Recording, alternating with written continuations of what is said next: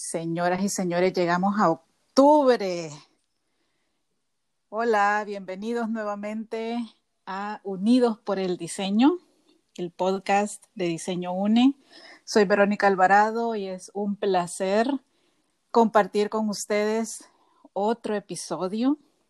Ustedes ya saben que aquí tenemos solo invitados de lujo, se, se dan, pero el gustazo con nosotros y hoy tenemos uno que al interior del staff de Diseño UNE nosotros decimos que es de los consentidos de Diseño UNE. ya le dio risa, ya ven. Él sabe que es cierto. Pero antes de que lo escuchen y se deleiten y también aprendan tanto de él, yo les voy a contar un poquito de su trayectoria. Va a estar con nosotros en este episodio Alfredo Atanasio. Él es licenciado en Economía y Negocios de la Escuela Superior de Negocios ESEN, cofundador de You Assist Me, Point, Live. Es también presidente de Fundación Colabora y cofundador del edificio Colabora, próximo a su inauguración. Hoy un conglomerado de empresas que se llama Grupo Colabora. You Assist Me, que es su primer hijo, se ha convertido mundialmente en un punto de referencia en la industria del outsourcing, ganándole reconocimientos como el Miami Herald Business Plan Challenge People's Peak Award y el Power 30 Under 30 Honors en 2011 y llegando al tope de la lista de los 30 30 Honors en 2011 y llegando al tope de la lista en los 30 Under 30 en Inc. Magazine en 2012. Una exclusiva lista que ha incluido a fundadores de compañías pioneras de renombre tales como Facebook, Instagram y Spotify. Además, cuenta con varias publicaciones en la revista Forbes, como líder empresarial global dentro de la pandemia y con el artículo 12 estrategias para obtener comentarios detallados y procesables de sus clientes el año pasado. Alfredo, además, es embajador de marca país en El Salvador en el área de emprendimiento desde el 2017. También forma parte de la red de liderazgo global de Aspen es miembro de Cali, que es la iniciativa de liderazgo de Centroamérica. Ha sido parte también del Consejo de Jóvenes Emprendedores y la Comunidad de Liderazgo Global. También ha estado involucrado en la Cámara de Comercio del Salvador como parte de la Junta Directiva del 2016 al 2019 y constantemente es invitado a programas de radio, televisión o transmisiones en vivo y eventos donde comparte su experiencia y visión sobre el emprendimiento y temas afines y les puedo asegurar que me quedo corta hablando de él. Así que Alfredo, es un honor tenerte ahora en el podcast. ¿Cómo estás? Hola, hola y gracias por la invitación. Eh, yo estoy, bueno, no me pueden ver porque no hay cámara, pero estoy sonrojado Gracias por esa introducción tan chiva. Gracias a ti por todo lo que has hecho y por todo lo que sigues haciendo, no solo por el país, sino por los emprendedores, que, que sabemos que es una de tus grandes pasiones. Y hoy les voy a contar de qué vamos a hablar.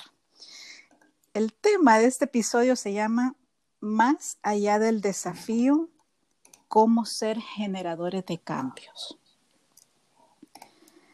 Así que bueno, sin mayor preámbulo, empezamos.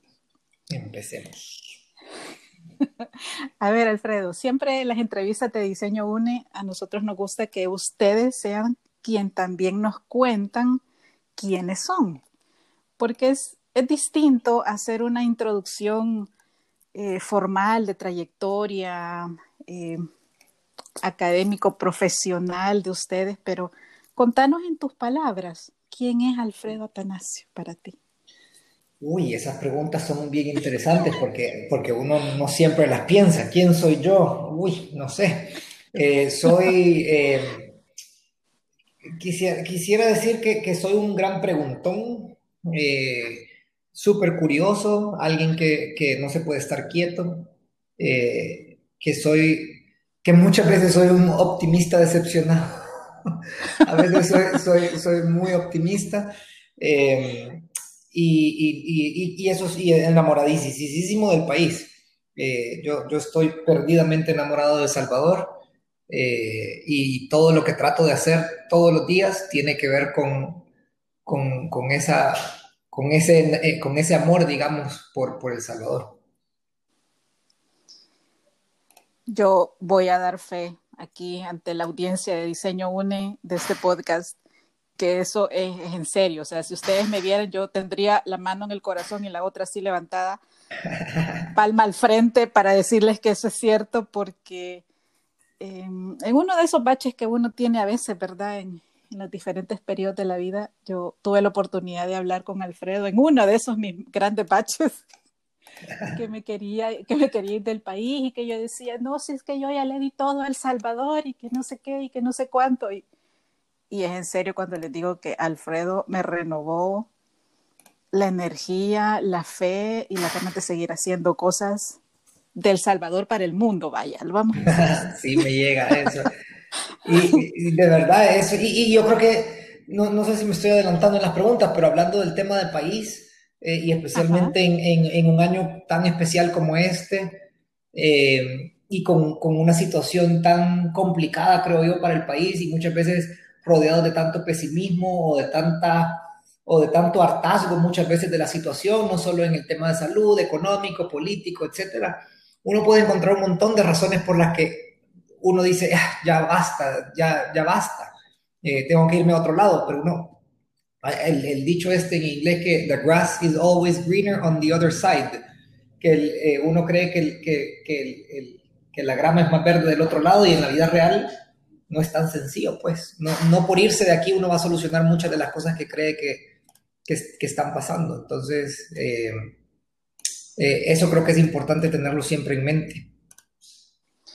Sí, bueno, y, y, hablando no solo de El Salvador, te digo que he estado conversando con amigos de otros países latinoamericanos y todo el mundo, o, o muchos de ellos en algún momento, pues dentro de esta situación de la pandemia, me han preguntado, pero ah, ¿usted sabe de qué otro país está mejor que el mío? y pues la verdad es que ahorita estamos bien donde estamos. Sí, no, o sea, de verdad, de verdad, yo así creo, así creo. Todas las historias, yo hablo con mucha gente en, Centroamérica y todos, y cuando les digo, es que esto está pasando en El Salvador, bueno, aquí también me dicen, o sea, esto es, eh, los problemas son recurrentes en, varios lugares y, y, vaya, para no irnos tan lejos a la realidad de muchos de nuestros compatriotas. Estados Unidos, que es el sueño americano para muchos, o estar en Estados Unidos es el sueño americano para muchos, también están pasando por momentos extraordinariamente complicados, no solo en ámbito económico, sino que político, de polarización, de racismo, de, de desunión. Entonces, no, no todo se soluciona con creer que irse de Salvador es, es la solución, pues. Sí, exacto. Yo creo que todos nuestros países están enfrentando retos muy fuertes, cada uno de nosotros como personas también en diferentes áreas, y que no solo es un momento, ¿vea? es un periodo que no sabemos cuánto va a durar, pero que hay que enfrentar con la mejor cara posible. Así es, así es. Pero bueno, volviendo a, a las preguntas personales, ajá. antes de arrancar así fuerte este podcast. Bueno, yo todavía puedo decirles la edad de Alfredo, vea, yo, yo, a mí no me pregunten, pero yo sí les voy a contar que él tiene menos de 40 años. Ay, antes tenía menos de 30 y eso era lo emocionante, hoy ya... No, hoy ya estuvo. Sigue siendo emocionante. a ver, cuando tú escuchas todos estos logros y que es en serio, me he quedado corta, por ahí se me lenguó la traba, pero pero es porque hay tanta, tanto que decir de ti que ¿cómo te suena? ¿Cómo te hace sentir ver para atrás y decir, en serio, yo he hecho todo eso? Trato no mucho de pensar en eso, en realidad, eh, porque para mí eh, eh, es, o sea, no sé, prefiero ver para adelante que ver para atrás. A veces, vaya, hace poco estaba parado en, en, en uno de los pisos del edificio que estamos construyendo. Eh, y, es un piso que ya está completo y, vacío, entonces son, son mil metros, digamos, que, que están todo, que está todo libre y se alcanza a ver una vista lindísima de San Salvador. Y yo parado de un lado y viendo para el otro decía, ¿a qué hora me metí en, en este gran huevo? Esa es una expresión con lo que sí, sí, muy no, sé si me, no sé si me le van a, le van a poner el pip, pero... Es algo así como un gran lío, vaya. Pero, pero en, un poquito antes de nacer. Eh, no, digo, o sea, a veces digo, nunca me imaginé estar haciendo esto, porque yo cuando, cuando nosotros empezamos Sismi hace ya 11 años, eh, nosotros empezamos en una casa.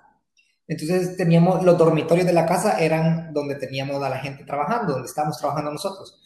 Y poco a poco empezamos a ocupar primero el dormitorio, un dormitorio pequeño, después lo que había sido el dormitorio principal, y así, y después quedaban dos dormitorios todavía, o lo que habían sido los dormitorios, y dije, bueno, cuando llene estos dos dormitorios de gente, o sea, trabajando, me voy a dar por satisfecho y ya pudieran no seguir haciendo nada.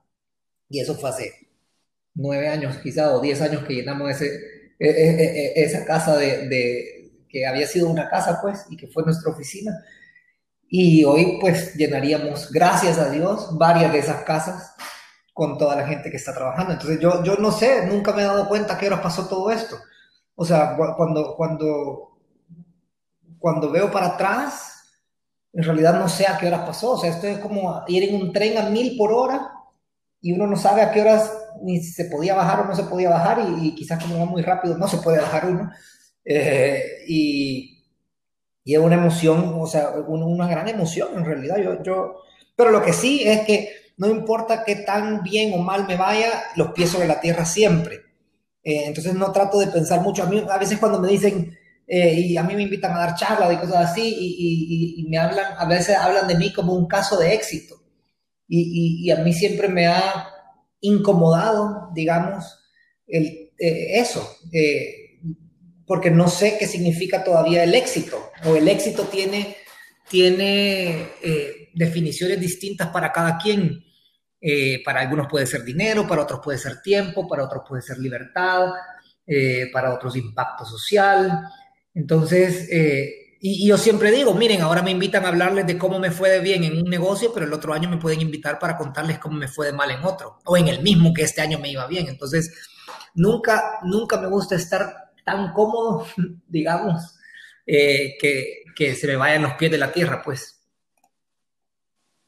Eso es súper importante, especialmente en, en, un año como este, pues, que, que quizás en enero todos estábamos viendo para el cielo, ¿verdad? Todos los sueños que queríamos cumplir y las metas a, desarrollar. Y se nos dio vuelta todo. Recuerdo que en, noviembre, hace casi un año, te, te entrevisté para un evento de emprendimiento que íbamos a tener y a mí se me quedó bien grabada una frase que tú dijiste que que los emprendedores deberíamos aprender a sentirnos cómodos estando incómodos. Y más que el 2020, yo espero que solo sea el 2020, pero, pero ¿cómo enfrentarlo hoy que hay muchísimas más presiones? Yo creo que, y, quizás no solo aplica a emprendedores, sino que cualquier persona en cualquier persona en liderazgo, en posiciones de liderazgo, eh, deberían, de estar, deberían de estar cómodos sintiéndose incómodos. Yo creo que este año, este año ha sido bien especial, puede haber sido incómodo en algún momento, pero creo que hay un montón de cosas positivas que se pueden sacar eh, de este año, pues. O sea, yo, yo creo que, que, que, nos ha enseñado un montón y ha abierto oportunidades para mucha gente. Eh, hay un montón de cosas que todavía se pueden hacer y, y también en un momento de, de, de reflexión para ver si estamos viviendo como nosotros quisiéramos vivir o si estamos haciendo lo que quisiéramos hacer. Eh, porque también nos dimos cuenta que quizás, quizás hay, un tema de solidaridad en este año y es que todo el mundo estaba pasando por lo mismo. Entonces hay, un tema de conexión con todo el mundo. Eh, y, y había un miedo colectivo que debería de poder ser combatido esperanza colectiva, eh, porque todos queríamos salir de la misma situación. No era como una guerra, por ejemplo, en una guerra siempre hay bandos, eh, en conflicto siempre hay bandos. Y este era una cosa en donde el mundo entero estaba unido, no importa ideología, no importa religión, no, no importa nada. O sea, todos estamos en el mismo barco. Entonces, es una oportunidad enorme como, como raza humana eh, que, la vida del universo Dios nos dio, digamos, eh, para poder replantearnos varias cosas. y para aprender rápidamente muchas cosas. Eh, sí, este ha sido un año en el que el tema de digitalización, por ejemplo, ha sido extraordinario. Eh, y hemos, y, digamos que hay unos que estamos mejor preparados que otros, pero todos, todos tuvieron que prepararse en el tema de digitalización para sobrevivir este año, pues. Exacto. Y bueno, aparte de, de toda esta vorágine de situaciones a nivel personal, ¿tú cómo has lidiado con el estrés, con la ansiedad? con, digamos, el efecto negativo de la pandemia, porque como bien lo has señalado, sí hay muchas cosas positivas. Sí, eh, como el idea interesante, eh, todavía no sé. eso es como cuando me, todavía estoy eso es como cuando me preguntan cómo, cómo haces para tener una vida balanceada. No sé en realidad si mi vida es balanceada, pero estoy muy cómodo eh, con cómo estoy viviendo o cómo estoy manejándolo, pero, pero eh, quizás, a mí me, funciona un montón poder hablar, poder desahogarme, eh, poder tener, incluso, y creo que el tema de salud mental, vaya, el tema de salud mental ha sido un tema súper importante en este, en, este tiempo, este año, creo que ha tomado una gran importancia y de un tema que es un tabú para muchos, y muchos creen que es una señal de debilidad, decir que uno necesita hablar con alguien, o necesita ir a terapia, eh, o cualquiera de estas cosas, y en realidad es maravilloso, porque es un, momento para uno mismo. Yo, yo he ido a terapia en, diferentes puntos de mi vida, especialmente cuando empezábamos a Sesmi, eh, y eso me ayudó a lidiar con el estrés de iniciar un negocio que, les digo, si lo comparo con el de estrés de este año, este año, eh, por mucho, fue más complicado para mí empezar el negocio que este año. Eh, es decir, o sea, en mi momento más crítico fue cuando empezamos Iguasismi, porque había demasiada mucha más incertidumbre para mí en lo, en lo personal que este año. Eh, pero lo importante para mí es poderlo hablar, o sea, no, no hay que quedarnos con nada, eh, tener gente con la que uno puede hablar, escribir, a, mí me sirve bastante escribir, eh, a veces escribo de repente mil palabras y de repente un tweet, pero pero poder expresarnos es súper importante, poder compartir lo que sentimos, no tener miedo de sentir lo que sentimos eh, y de poder ser eh, honestos con nosotros mismos, de poder decir, hay días que yo decía, puchica, ya no puedo, o sea, de verdad que, en los momentos de encierro más que todo, pero me sirvió muchísimo tener a mi familia cerca, eh, o sea, salíamos a caminar juntos, nos entreteníamos con cosas que jamás se nos ocurría que nos íbamos a empezar a entretener, nos empezamos a dar cuenta de cosas que, que tal vez eran tan cotidianas que antes no, no, nos fijábamos en ellas. Entonces ha sido de verdad un año bien especial. Súper, fíjate que me encanta, especialmente por el hecho de que otros hombres puedan escucharte, porque siempre está aquello de que las mujeres somos mucho más abiertas, que expresamos y exteriorizamos más lo que sentimos y ustedes son más introvertidos a veces. Sí. Y yo quiero tocar ese punto desde el tema de que dejemos de estigmatizar las emociones, los sentimientos. está bien sentirse mal, así como está bien sentirse bien, en ambos, sin distinción de género, raza, ideología, lo que sea. Al final, somos seres humanos, o sea, esa es nuestra esencia, es lo que todos somos, no, no nos pongamos etiquetas en ese sentido. Así que yo en serio te quiero dar las gracias por, por esta respuesta porque creo que es importante que todos en algún momento sepamos pedir ayuda y que no nos dé pena, eso no nos hace sentir menos que nadie. Es aprender a lidiar con la carga, es soltar la carga emocional, psicoemocional, de la forma que sea. Y, y, eso, es, ese, ese baggage, ese, ese equipaje o, lo que sea, el peso que uno siente, a veces es lo que no lo deja seguir, lo que no nos deja avanzar. Eh, entonces es bien importante, de verdad. Yo, yo, yo soy fan de, de hablar de salud mental. Eh, hay, que, hay que tenerlo en mente siempre, pues. Exacto. Yo cuando te escuchaba y decía, no sé cómo tengo control y, en mi vida y sigo adelante, yo te oía y decía, no, es que Alfredo ya encontró la manera de clonarse y entonces, ¿por qué no nos dice a todos? todavía no. sería bueno, yo sé, sería bueno. Sí, sí, sí. Y bueno, este era un pequeño chascarrillo mío para ponerle un poquito de, de sonrisa al podcast, pero bueno, siguiendo con las, con las preguntas que tenemos preparadas para Alfredo en este episodio, partiendo de lo, de lo positivo de toda esta situación que ya nos dijiste varios aspectos, ¿cómo podríamos convertirnos en generadores de cambios positivos, yendo más allá de los desafíos que la pandemia nos ha puesto al frente? Vaya, eh, lo que pasa es que no siempre se puede ser, o sea, no siempre se puede, y creo que vuelvo al tema de salud mental, o sea, uno tiene que estar en un buen lugar, uno, para poderle dar al mundo algo positivo.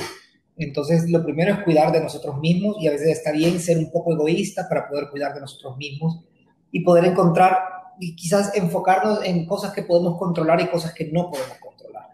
Eh, hay, y especialmente volviendo al tema de incertidumbre este año, hay cosas que nosotros no vamos a poder controlar, no sabemos cuándo, cuándo esto se va a normalizar, no sabemos cuándo, si es que va a haber una vacuna, no sabemos cómo va a reaccionar el, el tema económico, entonces concentrémonos solamente en lo que nosotros podemos controlar. Primero, la actitud, lógicamente, tiene muchísimo que ver en eso. Eh, eh, cómo nos capacitamos también tiene que ver, o sea, cómo nos enfrentamos a esta, a esta incertidumbre.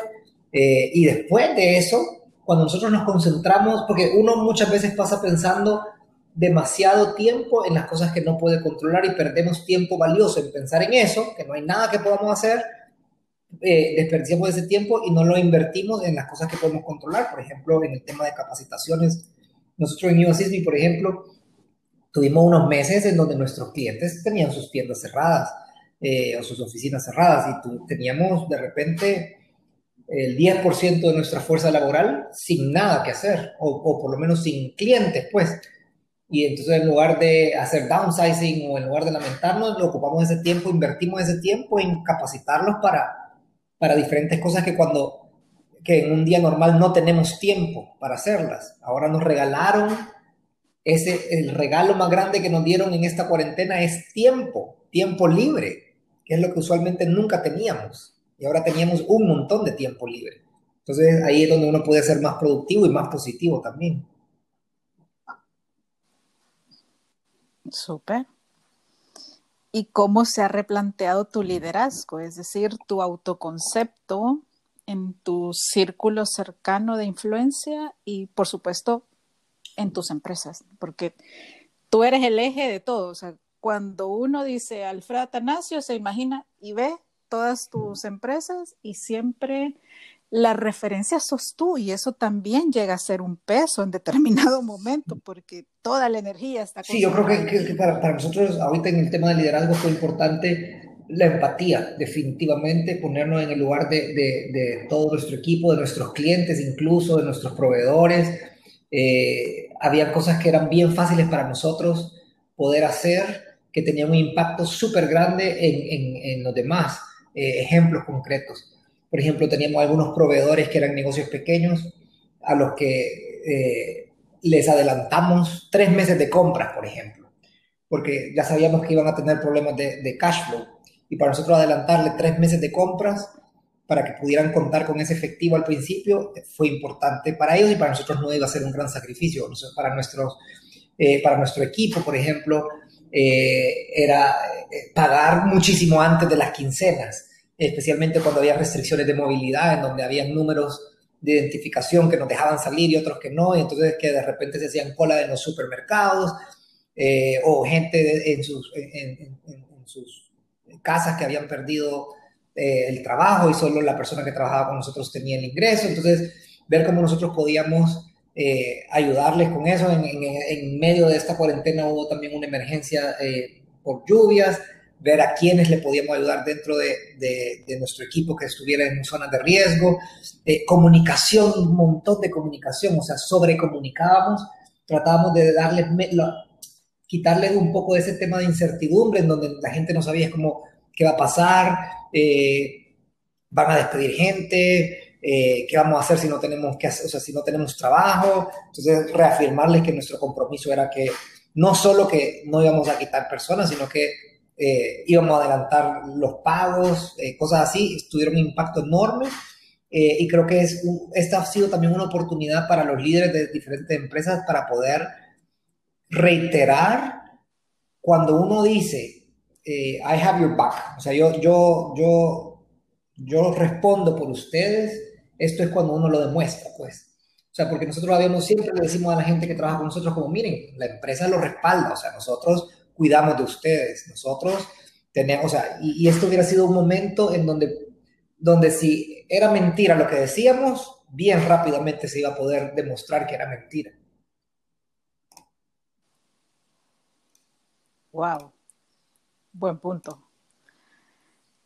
Eh, yo, lo, yo como persona externa, pero obviamente como amiga de, tus empresas y, tuya, me di cuenta a través de las redes que ustedes estaban ofreciendo asistencia psicológica. ¿Tú sabes cuántas personas de, tus empresas, por ejemplo, al, interior tuyo, eh, utilizaron ese servicio, o sea, que realmente eh, fue... Es que ese servicio no es un servicio que estaba, que fue por la cuarentena, eso nosotros lo tenemos desde hace años. Entonces, varias gente lo ocupa. O sea, no, no tengo el número exacto, pero es un servicio que, que si tenemos ya, quisiera, creo que son unos cuatro o cinco años desde que lo eh, instauramos.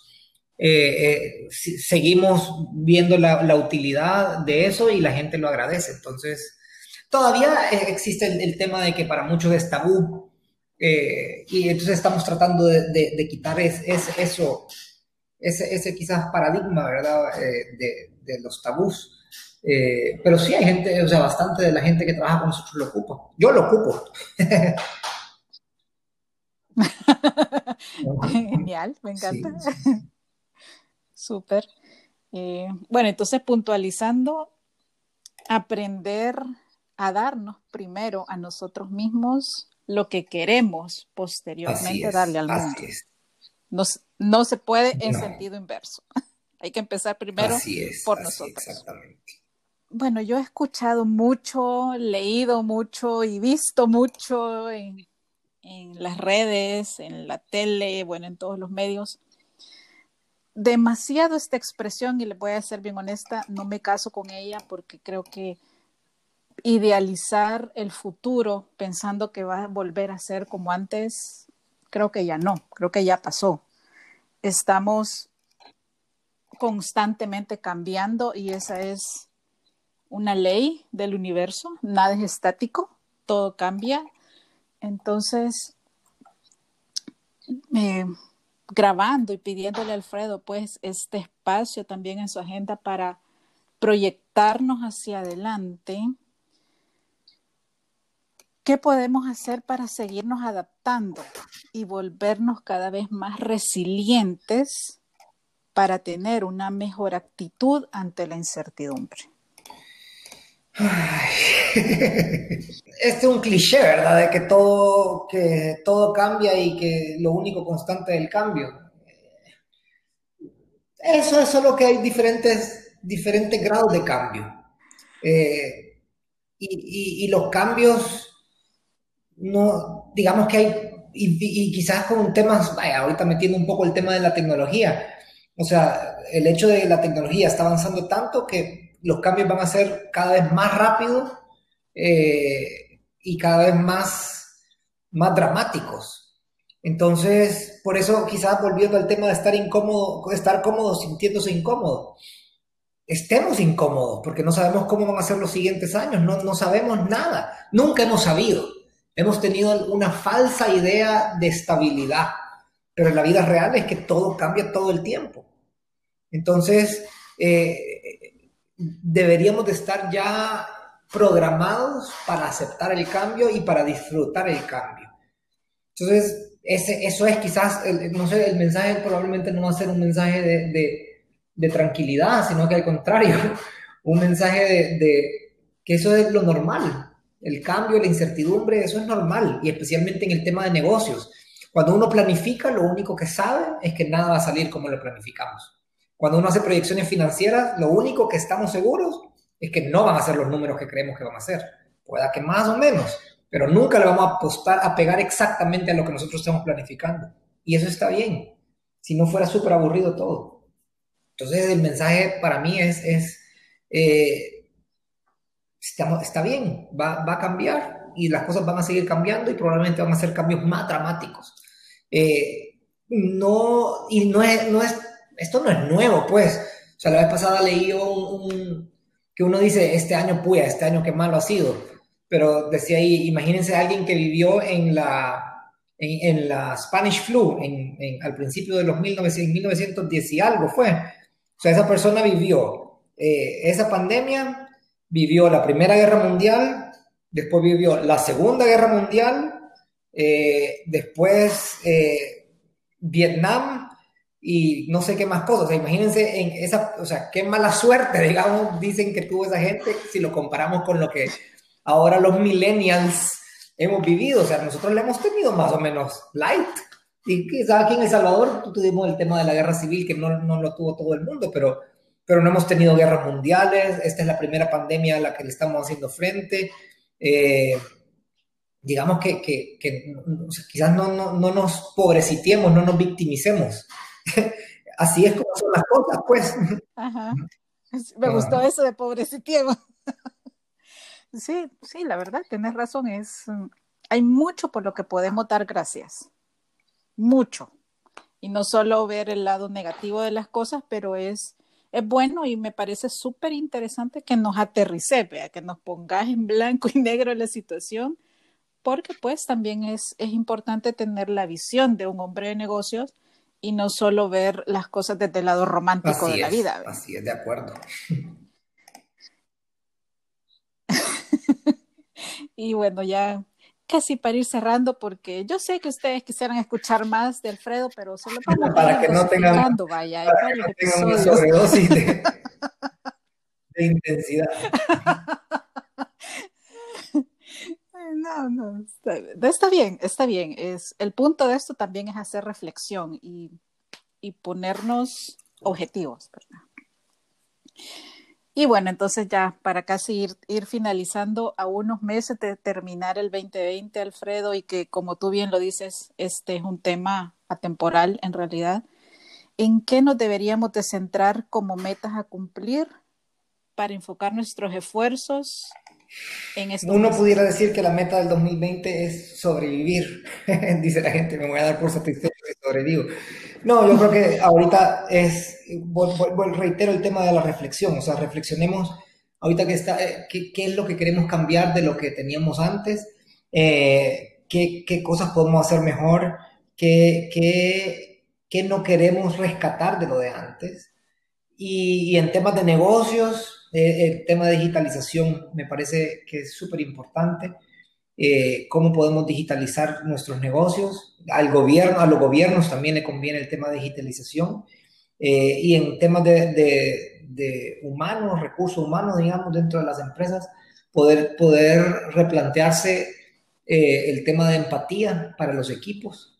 creo que eso es súper importante. empezar a, a ver yo creo que en general tenemos que tener mucha empatía con, todo lo que nos rodea, especialmente en estos momentos, pues, y eso debería de ser una meta eh, para que nos quede programado para el 2020 y los años que, que vienen después. Súper, me encantó.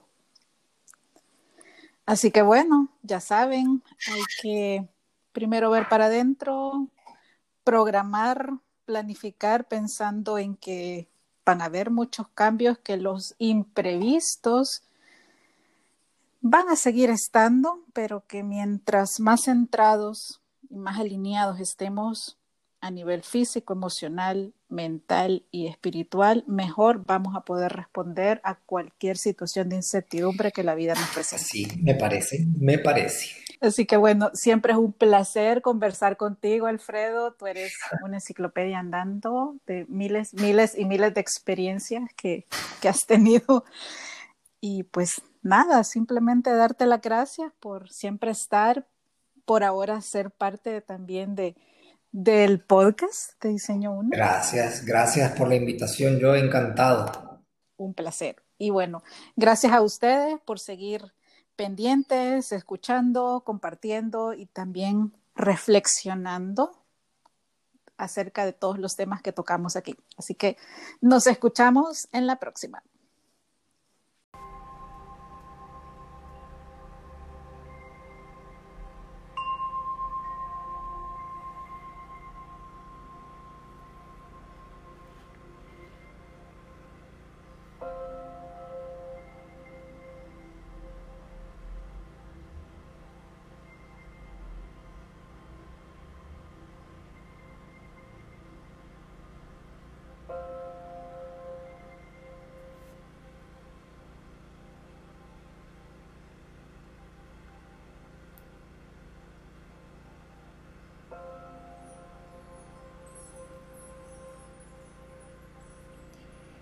Hola a todos, son las 11 con 11 de la mañana y es un placer para mí iniciar este año con una meditación especialmente para ustedes, para todos nosotros, ya que esta transición de años está siendo bastante intensa a nivel físico, emocional y mental.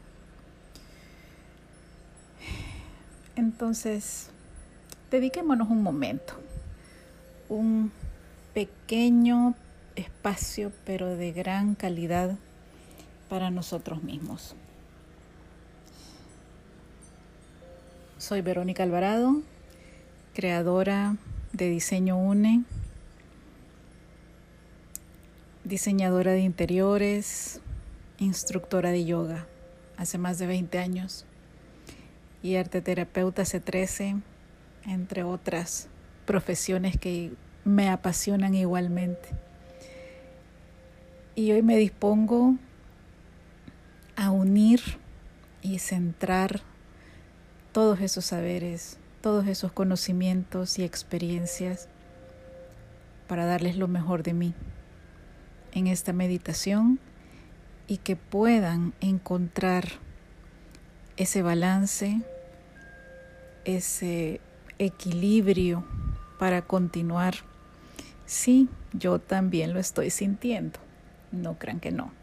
También tengo momentos de intenso insomnio, algunos dolores de cabeza, como me han comentado amigos cercanos, Em, otros están experimentando no, no terminar de encajar, como que no terminan de encontrarse en este momento. No sé ustedes, pero yo la semana anterior la sentí como que se había pasado un mes. Intensa, fuerte y, y todos queriendo como retomar lo, la actividad anterior pero al mismo tiempo hay una gran incertidumbre. ¿Seguimos o cómo seguimos? Y ya casi es como aquella canción de ¿seguimos o paramos? ¿Qué hacemos? Yo diría que empecemos haciéndonos tres preguntas. ¿Estamos tratando de continuar a partir de los viejos parámetros? ¿Sí o no? Pregunta 2. ¿Por qué? ¿O para qué? Y la pregunta 3 es, qué debo soltar del año anterior que ya no me funciona en este momento.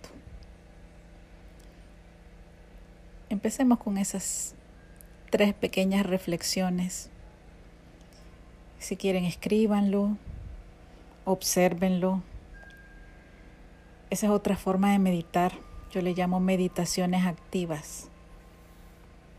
Porque no es solo estar tranquilos, quietecitos, así como lo voy a relajar en un momento,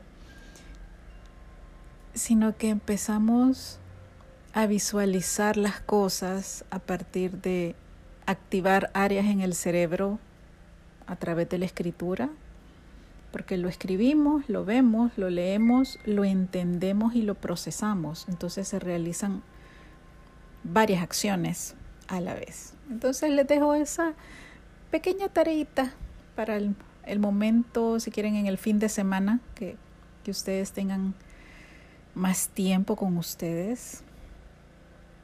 Y entro ahora a explicarles un poquito de lo que vamos a hacer. He decidido hoy grabar con una música de fondo, con sonidos tibetanos, que como saben tienen la capacidad de armonizar nuestro cuerpo, emociones y mente casi de inmediato. Ese es el efecto de los cuencos tibetanos. Lo que vamos a hacer en esta meditación es trabajar todo nuestro cuerpo a través de la visualización de los centros energéticos en India, en la filosofía de la India, llamados chakras, pero son centros energéticos que rigen todo nuestro cuerpo, que aunque no podamos verlos, podemos sentirlos. Les voy a dar un ejemplo bien fácil que a todos en algún momento nos, nos ha tocado. El centro de las emociones está en el estómago, en el abdomen, más o menos a la altura del ombligo.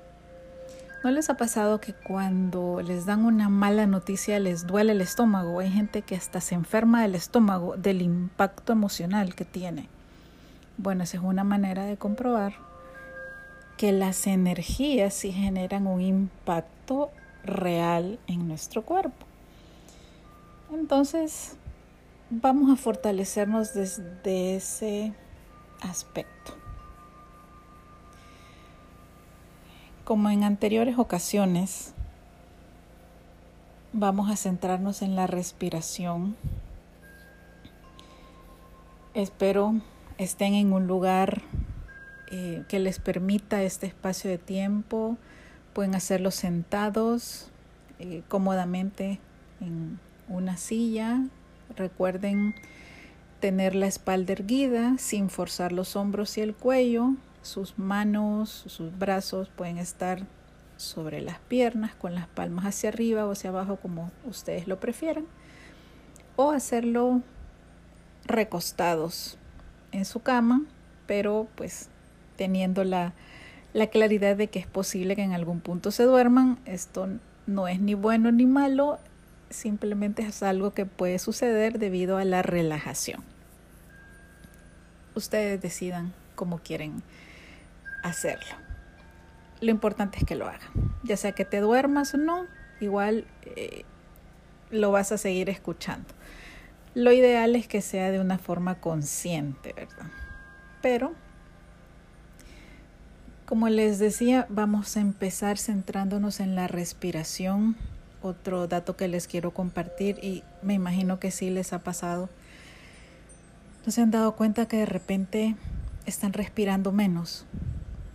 Que tenemos tan grabado ahorita en la mente que el aire enferma, que estar cerca de otra persona enferma, que los lugares enferman. Yo en serio ya no aguanto ese esa sensación, ese ese condicionamiento. Sé que tenemos que cuidarnos y por favor sigámoslo haciendo.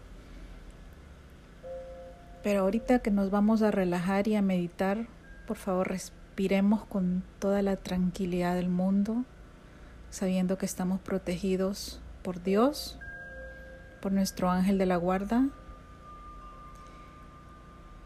y que este espacio es exclusivo para nosotros, pero también es un espacio protegido, que estamos seguros. Bueno, dicho esto, comencemos. Sentado o acostado, sentada o acostada. Toma una, toma una inhalación profunda y siente cómo el aire pasa llenando tus pulmones. Exhala despacio. Vamos a crear un ritmo respiratorio únicamente por la nariz. No vamos a exhalar por la boca, solo por la nariz. Para empezar a relajar el cuerpo parte por parte. Tomamos una inhalación lenta y profunda en 1, 2, 3, 4. Retenemos el aire. 1, 2, 3, 4. Exhalamos. 1, 2, 3, 4. Y empezamos a soltar todo el cuerpo. Simplemente nos acomodamos ya sea a la silla, a la cama o al tapete de yoga donde tú hayas preferido ubicarte. vamos de nuevo. Inhalamos en 1, 2, 3, 4. Retenemos 1, 2, 3, 4. Exhalamos 1, 2, 3, 4. Empezamos a relajar dedos de los pies, plantas, talones, empeines, pantorrillas, rodillas y muslos. Sentimos como nuestras piernas se relajan, se sueltan y se armonizan. Tomamos otra inhalación lenta y profunda en 1, 2, 3, 4. Retenemos 1, 2, 3, 4. Y exhalamos en 1, 2, 3, 4. Relajamos caderas, órganos internos del vientre, del abdomen y del pecho. Tomamos otra inhalación lenta y profunda en 1, 2, 3, 4. Retenemos en 1, 2, 3, 4. Y exhalamos en 1, 2, 3, 4. Relajamos coxis, vértebras lumbares, dorsales, cervicales, glúteos y espalda. Sentimos como toda la parte central, el eje de nuestro cuerpo, se relaja y se armoniza. Tomamos otra inhalación lenta y profunda en 1, 2, 3, 4. Retenemos en 1, 2, 3, 4. Y exhalamos en 1, 2, 3 y 4. Ahora relajamos dedos de las manos, palmas y dorso de las manos, muñecas, antebrazos, codos, brazos y hombros. Ahora sentimos como del cuello hacia abajo todo nuestro cuerpo se encuentra relajado y en paz.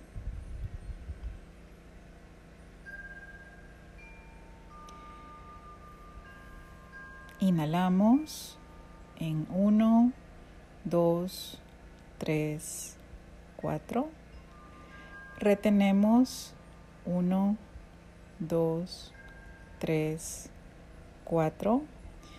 Y exhalamos 1, 2, 3 y 4. Relajamos el cuello, barbilla, boca nariz, ojos, frente, mejillas, orejas, cuero cabelludo y toda la cabeza. A partir de este momento, todo nuestro cuerpo físico se encuentra relajado. Le damos un pequeño vistazo mentalmente a cada parte del cuerpo, en especial el entrecejo. Si tenemos presionada la frente, tratamos de relajarla.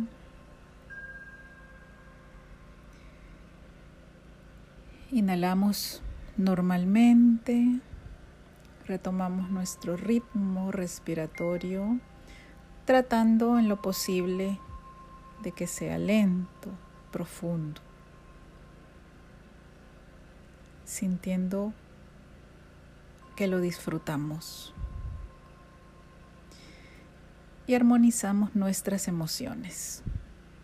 Simplemente soltamos cualquier situación o sensación que hoy, en los días anteriores, la semana pasada, o los meses cercanos nos haya incomodado de alguna forma.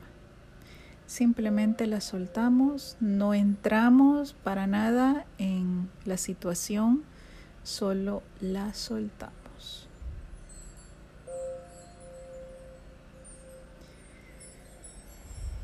Seguimos inhalando y exhalando a nuestro propio ritmo.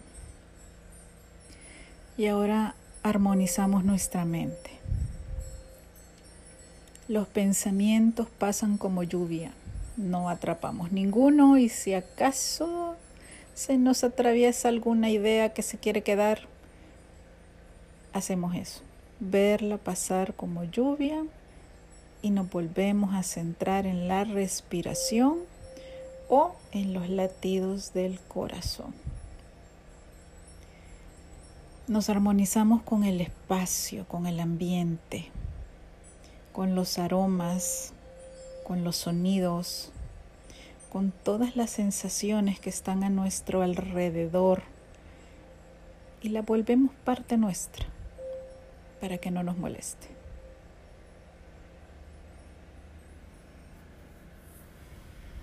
Ahora que ya todo nuestro cuerpo físico, emociones y mente están relajados, nos vamos a disponer a visualizar creativamente para el bienestar de nuestra salud, para volver a centrarnos, especialmente para volver a conectar con nuestra esencia y la confianza de que podemos seguir adelante de que sabemos seguir adelante y que vamos a estar bien con todas las decisiones que tomemos. Vamos a llevar nuestra atención mental al entrecejo, a la frente. A partir de allí vamos a crear una visualización que nos va a llevar por todo nuestro cuerpo y diferentes colores y características que nos van a ayudar a armonizarnos y centrarnos. Con nuestra atención mental en el entrecejo, nos vamos a imaginar una luz blanca en nuestra frente. Una luz blanca, brillante, que nos genera tranquilidad, paz. Y que empieza a cubrir poco a poco todo nuestro cuerpo, otorgándole un pequeño brillo, pero más que el brillo es la sensación de paz, de armonía.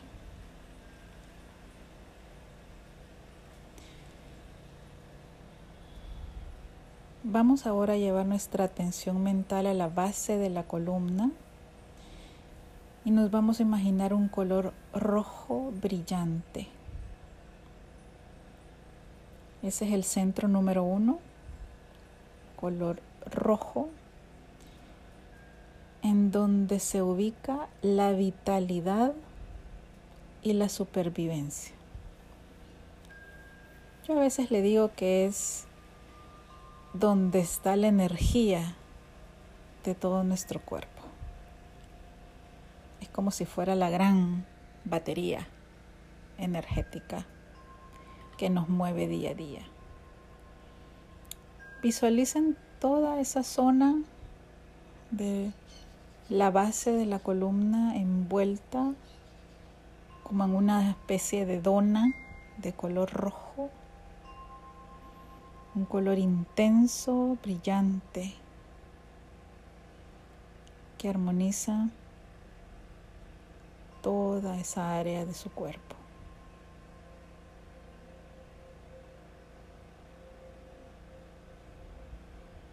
Pasamos ahora al centro energético número 2 que está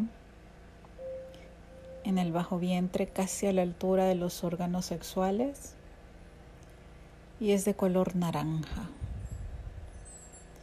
Este es el centro de la creatividad, del placer y también de la necesidad de socializar. También está ligado con la vida, con todo lo que le damos vida, no solamente hijos, también proyectos.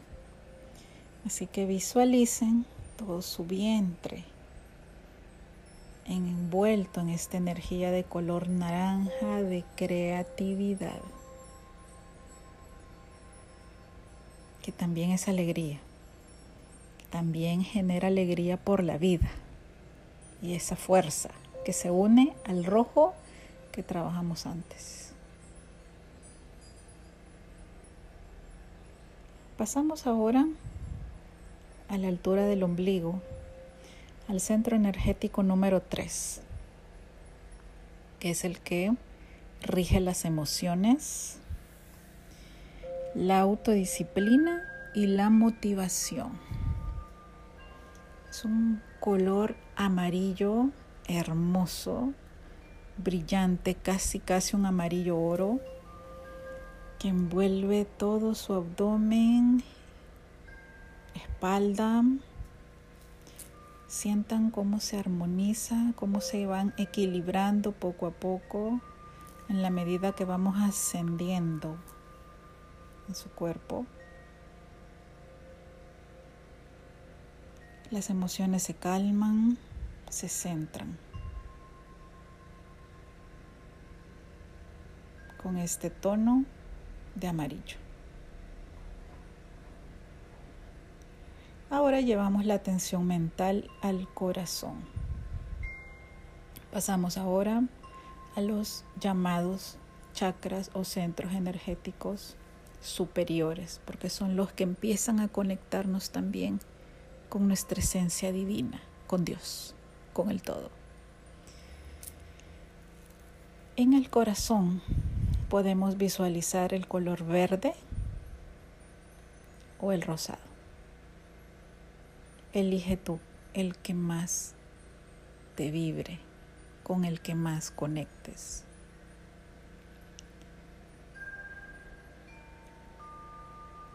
El color verde es el color de la salud. Es un tono de verde esmeralda brillante que se siente como un abrazo cálido, rico, justo envuelve el pecho, la espalda, los brazos. Por su lado, el color rosado. Nos conecta al amor en todas sus formas, a todos los niveles. También tiene que ver con la compasión, con la autoestima y con nuestra autoaceptación.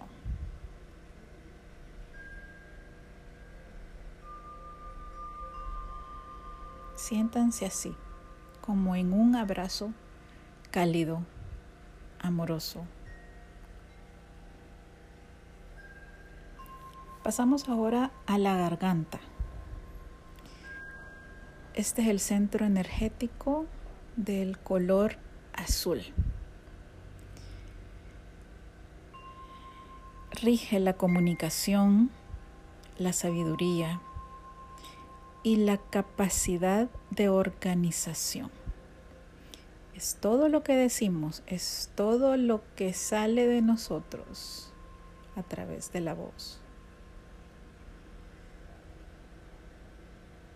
Sientan cómo se armoniza su cuello.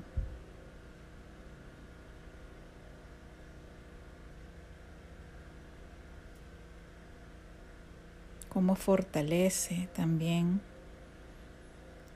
todo el sistema respiratorio bucal.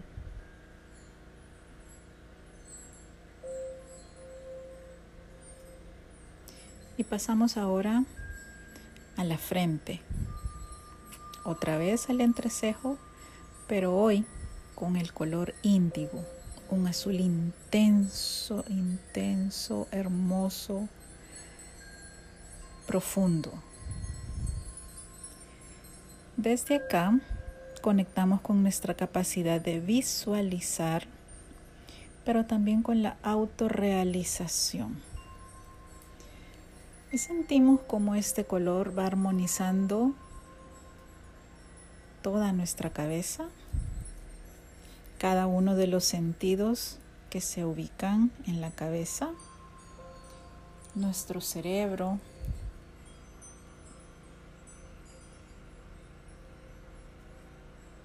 y todas las funciones de los hemisferios. Sientan cómo todo su cuerpo está ahora lleno de armonía, de energía, de paz. Hay una fuerza distinta, una fuerza que viene de adentro, de cada uno de ustedes de cada uno de nosotros.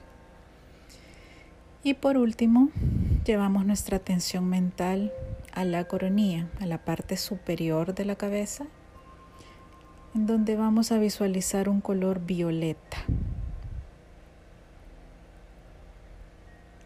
Este chakra es llamado el chakra espiritual porque es el que nos conecta directamente a Dios a toda esa esencia divina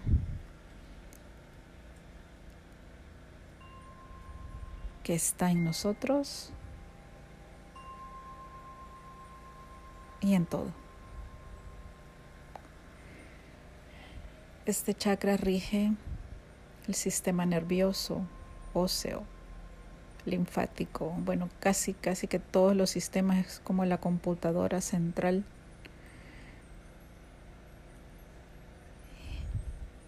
Visualicen ese color violeta llenando toda su cabeza, uniéndose al resto de colores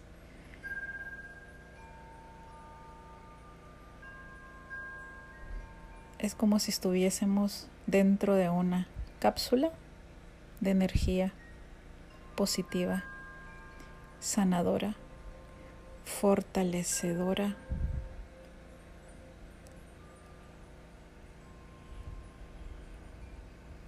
que va a permanecer allí así de fuerte, así de rico todo el tiempo que nosotros querramos.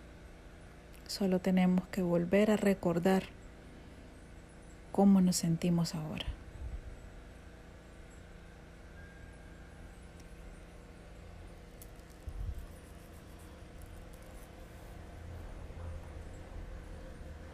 Tratamos de imaginar nuestro cuerpo envuelto en estas luces de colores y por encima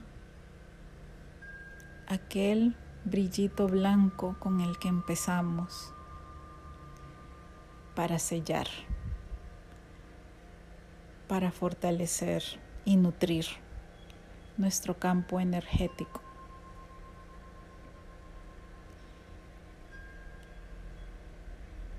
Desde la forma que tú tengas para conectar con Dios, por favor hazlo.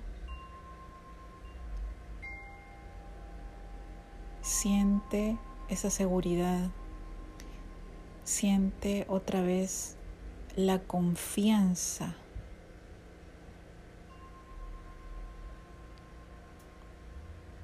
Experimenta renovación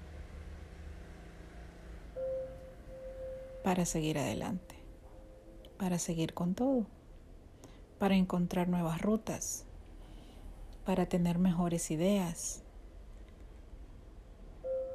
para estar más alegre contigo y con los demás.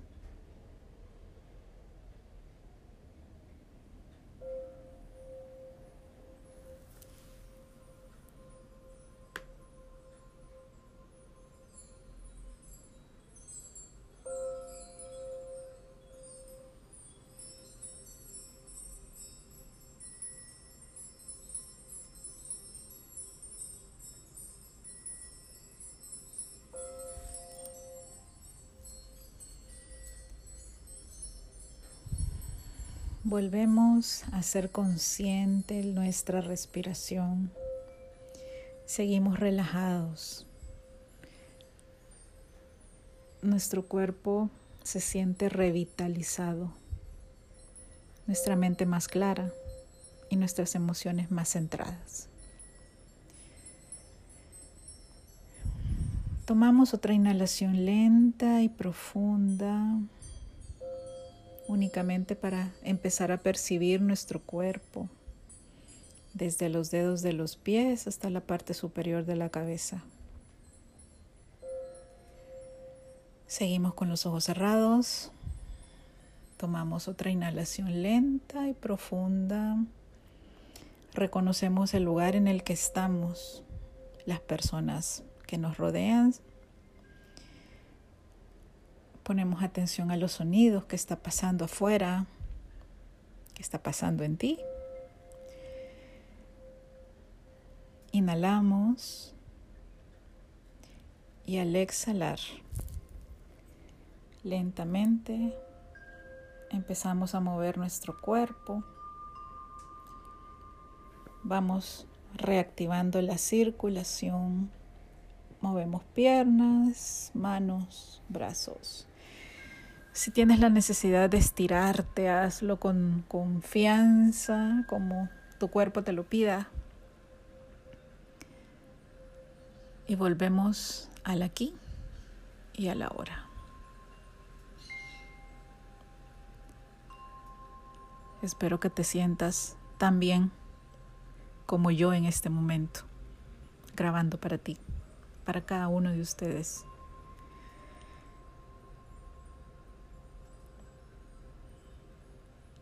Recuerda que esta sensación la puedes repetir todas las veces que quieras y fortalecerte. Volver a conectar con la confianza que tenemos dentro para desde ahí movernos y seguir adelante.